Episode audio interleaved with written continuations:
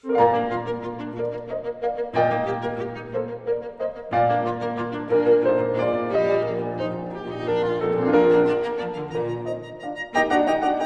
gente falou um monte na temporada passada sobre a formação do caráter, sobre quem o professor tem que ser, como é que é essa evolução. Então, Janice, eu quero que você comece a me dizer o seguinte: dentro do conhecimento de Deus, eu entendo, no, no, no que eu estou descobrindo, eu tenho entendido que para Charlotte o conhecimento de Deus ele é chave e ele é o principal, então eu quero começar com ele.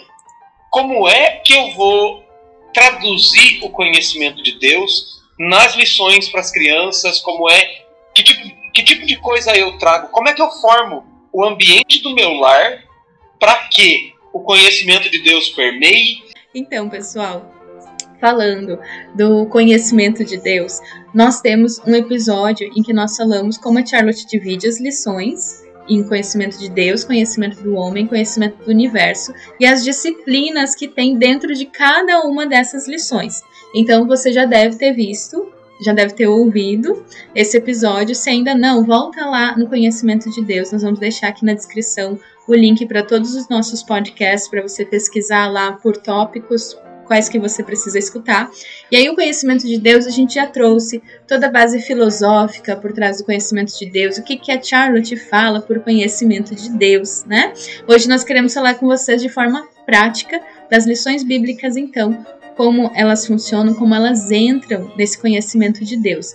Mas eu queria fazer só um parênteses aqui, é que o conhecimento de Deus para Charlotte não se resume só às lições bíblicas, né? A lição bíblica, ela tem um peso muito grande no currículo, e o currículo, todo dia, ele começa com a lição bíblica.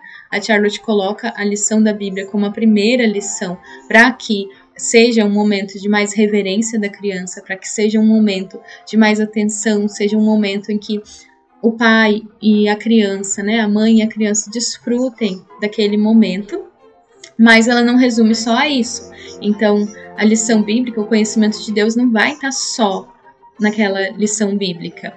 Ela vai destacar do volume 3, né, que se chama Educação Escolar, Educação na Escola, no capítulo 13, ela vai falar muito sobre isso e vai falar sobre uma série de hábitos que precisam ser desenvolvidos. Então, quando a gente fala que a educação é uma atmosfera, uma disciplina e uma vida, na vida espiritual da criança também precisam ser desenvolvidos hábitos de uma boa vida espiritual, de uma vida espiritual saudável. Na atmosfera do seu lar precisa ser desenvolvida para que tenha um ambiente espiritual saudável. O que é um ambiente espiritual saudável? Um ambiente em que a, a presença de Deus está sendo reverenciada ali. É um ambiente em que não há, não se tome o nome de Deus em vão, vamos dizer assim. Não há, ah, não há um, me fugiu a palavra agora, mas não há uma falta de reverência à presença do Senhor. Faz sentido isso para vocês? Mas um ambiente em que a, família vive sabendo diante de quem ela está vivendo. Toda, todos os familiares, não só a criança. Não é o que nós queremos ensinar a criança, mas viver sabendo que o tempo inteiro nós estamos diante de Deus, que a nossa vida está perante o Senhor continuamente. E aí ela vai trazer uma série de hábitos, ela vai falar do hábito de ler a Bíblia, que são hábitos para serem ensinados e moldados, estabelecidos desde a tenra idade da criança, não só na educação escolar, hábitos de leitura da Bíblia em família, hábitos de devocional em família, hábitos de ler realmente a Bíblia direto para sua criança. Charlotte ela vai falar dessa, dessa coisa de ficar lendo resuminho, de ficar lendo uma Bíblia infantil. As crianças precisam ter contato desde cedo com a palavra de Deus, como ela é. E ela até diz que a linguagem a poética da, da tradução inglesa da, da época atraía muitas crianças. E a linguagem da Bíblia ela atrai realmente a, a cora o coração e a mente da criança. Então, o hábito de ler a Bíblia com o seu filho, o hábito de oração, de intercessão, ela vai falar desse como um dos hábitos mais importantes da vida devocional da criança. Quando nós montamos o Diário da Mãe, que nós compartilhamos com vocês, se você se inscrever no clube de leitura, você também vai ter acesso ao Diário da Mãe nós colocamos algumas perguntas sobre como anda a vida espiritual do seu filho. Então, analisar todas essas coisas. Na nossa família, nós reverenciamos a presença de Deus, acordamos sabendo que estamos diante do Senhor todos os dias, de que forma que nós reverenciamos a presença de Deus. Nós temos o hábito de devoção em família, meu filho tem um hábito de devoção, como eu posso cultivar esse hábito de vida devocional? Como eu posso cultivar o hábito de oração? Também, uma dica que eu tenho feito com a Manu para cultivar o hábito de oração, porque às vezes eles não sabem meio por onde ir e a gente precisa trazer as ideias vivas para ajudar eles nesse processo, né?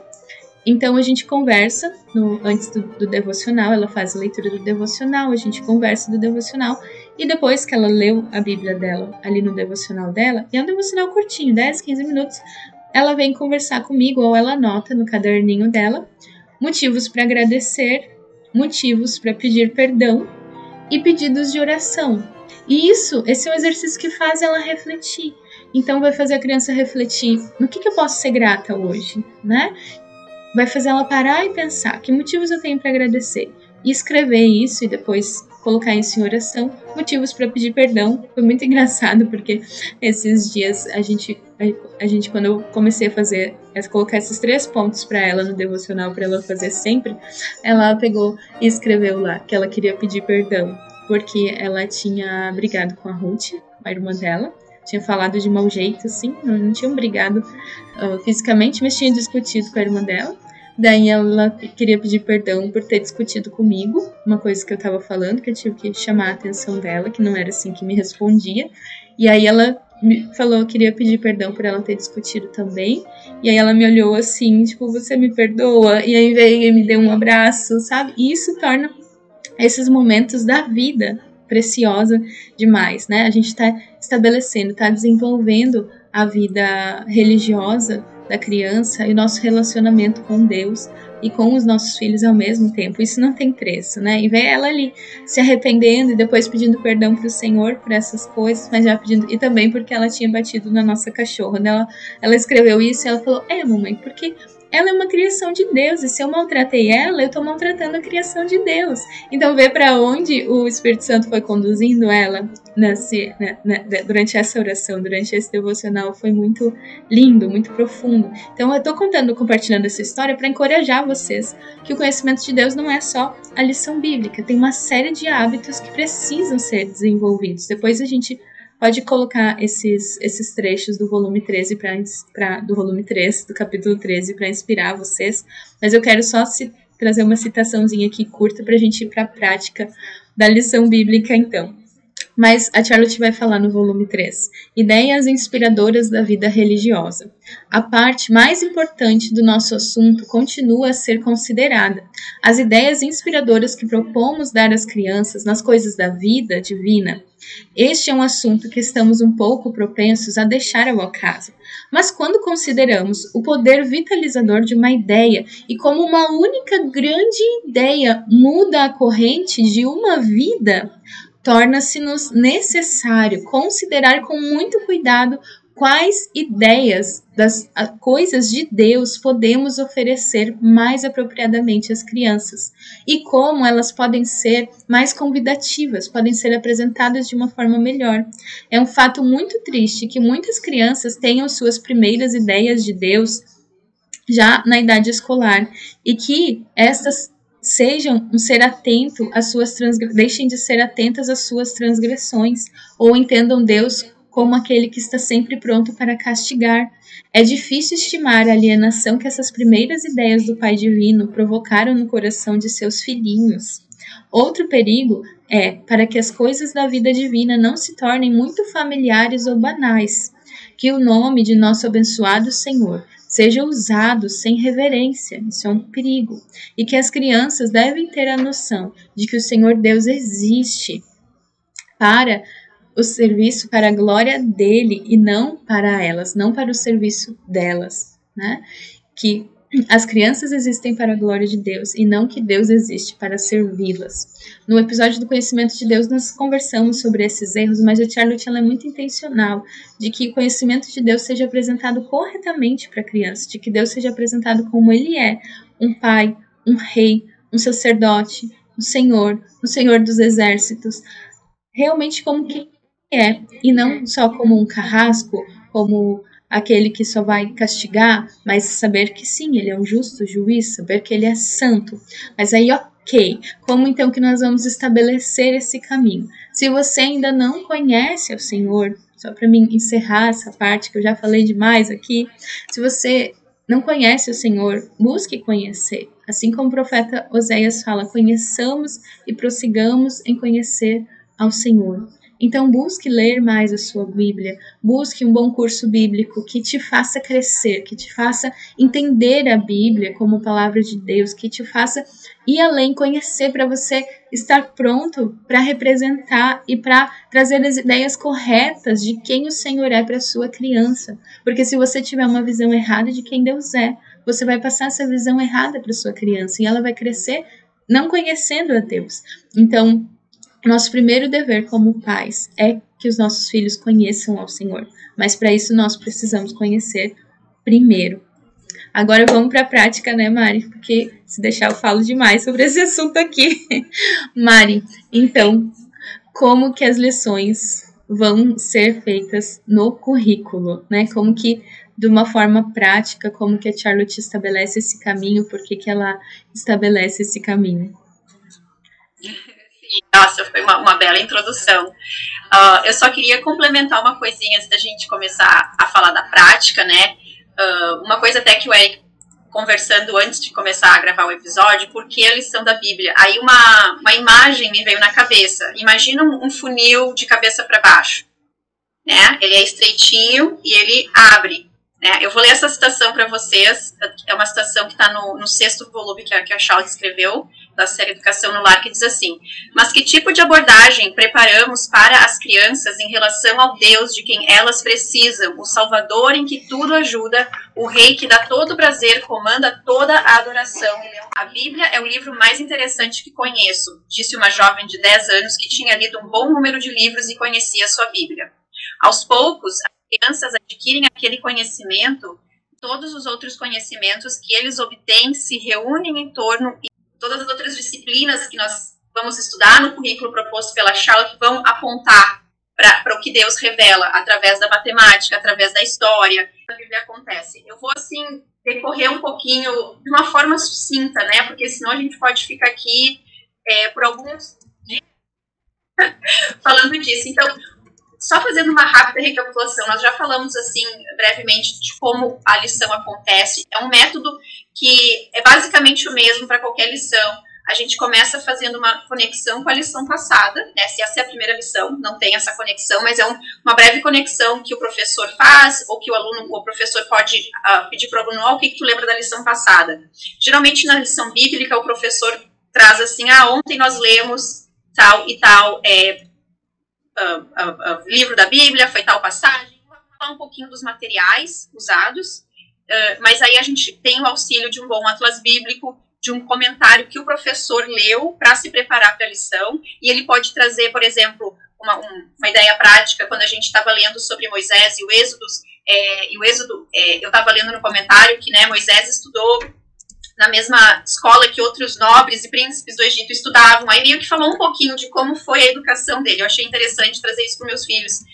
Então, assim, a gente tem que é, se preparar, claro, né? O nosso trabalho como professor, se preparar para a lição Bíblia, para a lição da Bíblia, e discernir o que, que é importante para o meu filho, para minha filha, na idade dele, é, o que, que vai ser interessante compartilhar para fazer a lição né, ainda, ainda mais relevante. Aí a gente lê a passagem da Bíblia a passagem, desculpa, a passagem bíblica preparada para aquela lição. Nós lemos direto da Bíblia.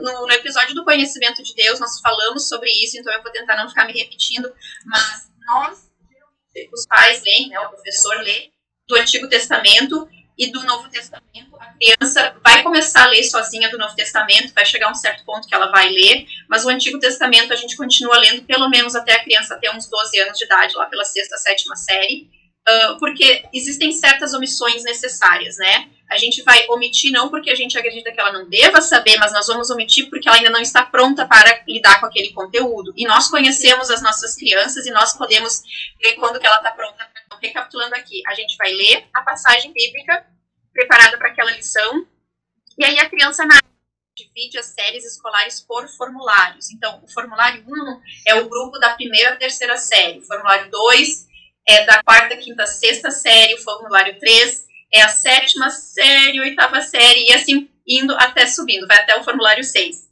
E a gente pode deixar aqui na descrição do episódio um pouquinho mais explicando desses formulários. Uh, conforme a criança for é, avançando em série, ficando mais velho, outros materiais são introduzidos. Por exemplo, lá no formulário 3, na sétima série, a, a criança, além da Bíblia, ela vai, além de ter, é, fazer a recapitulação, a, o professor faz uma breve introdução, lê a passagem bíblica, faz a narração, Uh, e aí a criança que está a partir do formulário 3 vai estar tá lidando com esse, outro, com esse outro material também. É, existe também uma parte da lição que a gente chama discussão, e que ali pode ser, ali o professor pode trazer uma nova ideia que leu no comentário bíblico, ou um mapa, ou, ou, hoje em dia até a gente pode buscar um, um, um documentário, uma parte de um documentário curto que possa ajudar a, a, a fazer essa lição ainda mais relevante. Então, essa discussão uh, é, algo, é uma ideia nova que está sendo apresentada ali, naquele momento. É sempre necessário fazer? Não, não é necessário fazer, mas às vezes enriquece, enriquece um pouquinho mais a, a, a lição bíblica, né? Então, uh, e para as crianças que estão é, a partir do, do, formulário 3, como eu falei, que seria ali a sétima série, elas vão ler o poema, vão ler esse, esse livro, que é o, um, os evangelhos em ordem em cronológica, e também elas vão narrar. Então, de uma forma geral, o método da lição bíblica acontece dessa forma. Janice, eu não sei, Eric, não sei se tem alguma pergunta, Janice, não sei se tem alguma coisa para acrescentar.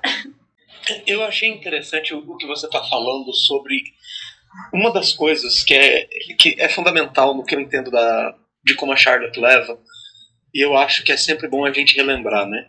Ela dizendo que a criança é uma pessoa. Então, como essas crianças estão sendo ensinadas em casa e os pais estão com a atenção é, focada nessas crianças, eles podem discernir o que você estava falando, Mari, que é perceber o que a criança está pronta para discutir, o que a criança está pronta é, para ver, para ter a curiosidade, para discutir, para debater. E eu acho isso uma coisa super legal é individual, é da pessoa. A criança é uma pessoa. Isso é uma coisa que eu achei super interessante. Isso é uma coisa que eu notei e que eu achei super, super legal. De como é necessária essa sensibilidade. Tanto ao que o Espírito Santo está tratando, como ao que a criança já está trazendo dentro da vida dela, para poder fazer as perguntas e tudo mais. É, eu, eu queria ter uma, uma coisa ainda na prática de recomendação de material. Como é que a gente pode por exemplo, como é que eu, que eu sei? Ok, a gente vai fazer a lição bíblica.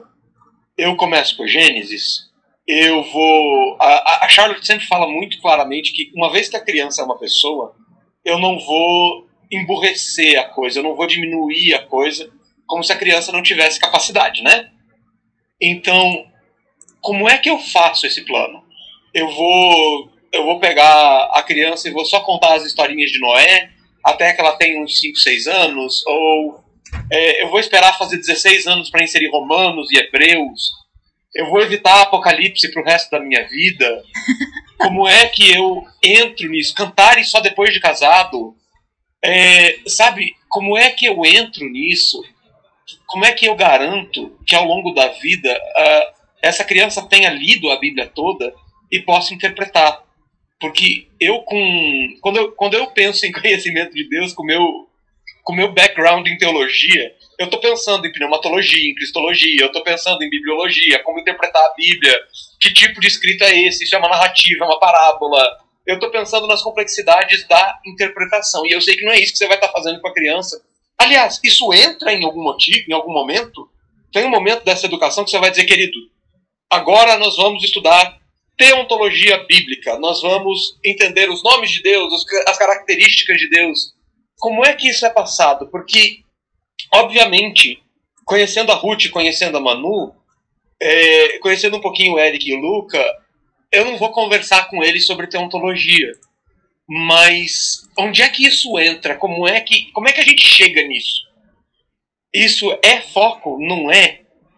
Né? Tem um plano de leitura anual da Charlotte Mason, me dá um pouco mais de detalhes que eu, apesar de não ser pai, eu tô, me, eu tô olhando para isso e tô dizendo, tá, ok, Vocês me prometeram prática. Eu quero saber o que que eu faço. Dia 1. Um, criança de 4 anos. Dia 1, um, criança de 12 anos. Dia 1, um, adolescente aos 17. Como é que eu lido com isso, gente? Muito bom, Eric.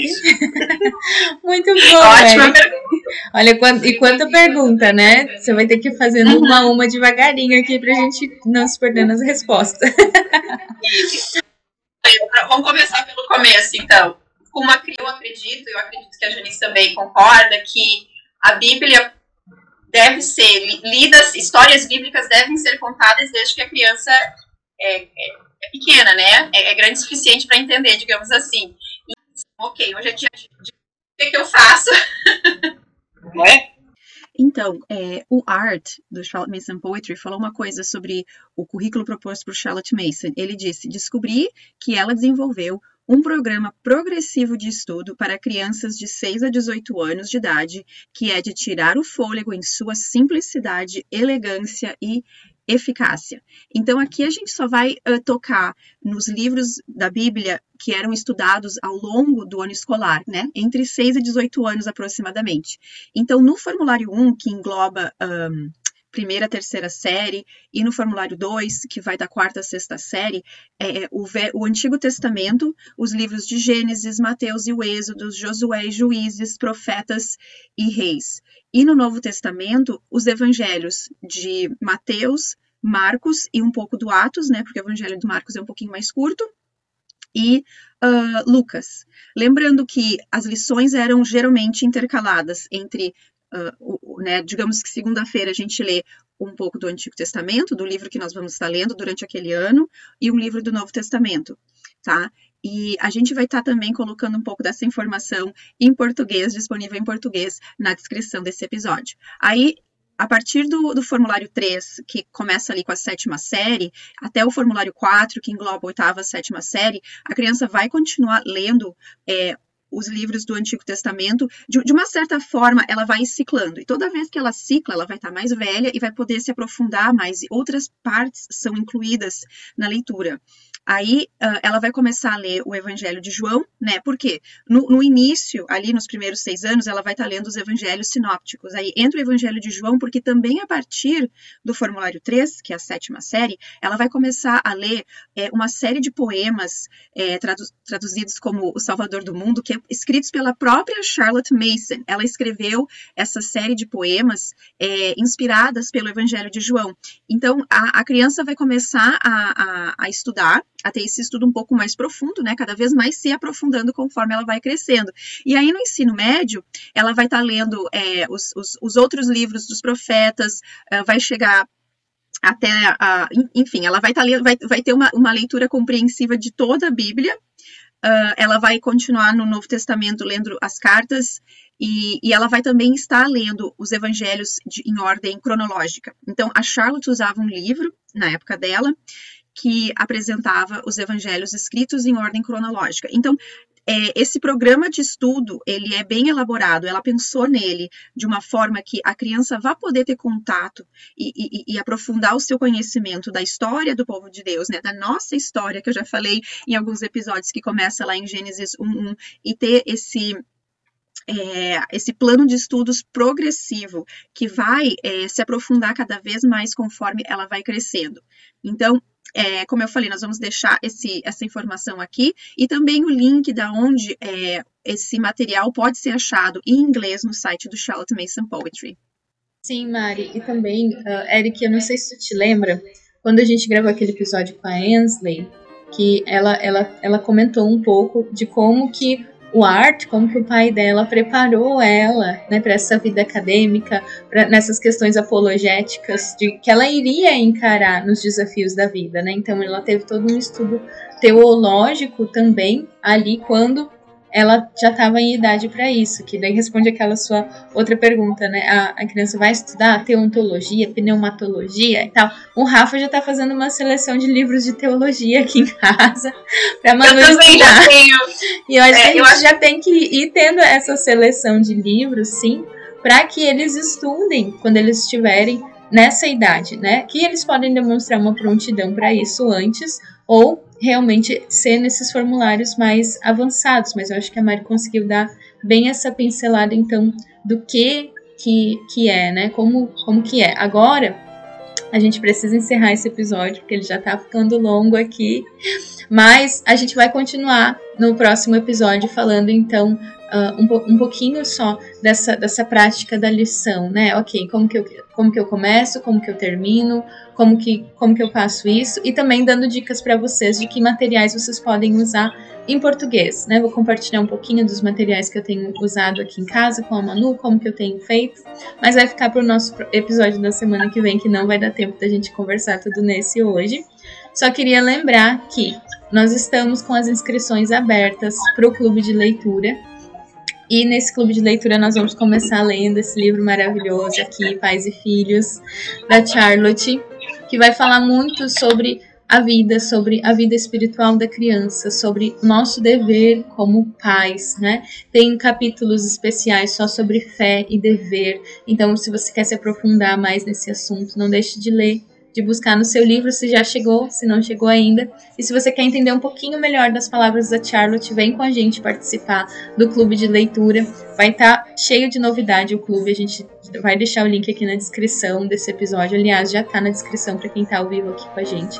Se inscreva e nos ajude a compartilhar também o clube para que outras famílias possam ter acesso a ele. Os links de tudo que nós falamos nós vamos deixar aqui na nossa comunidade compartilhado.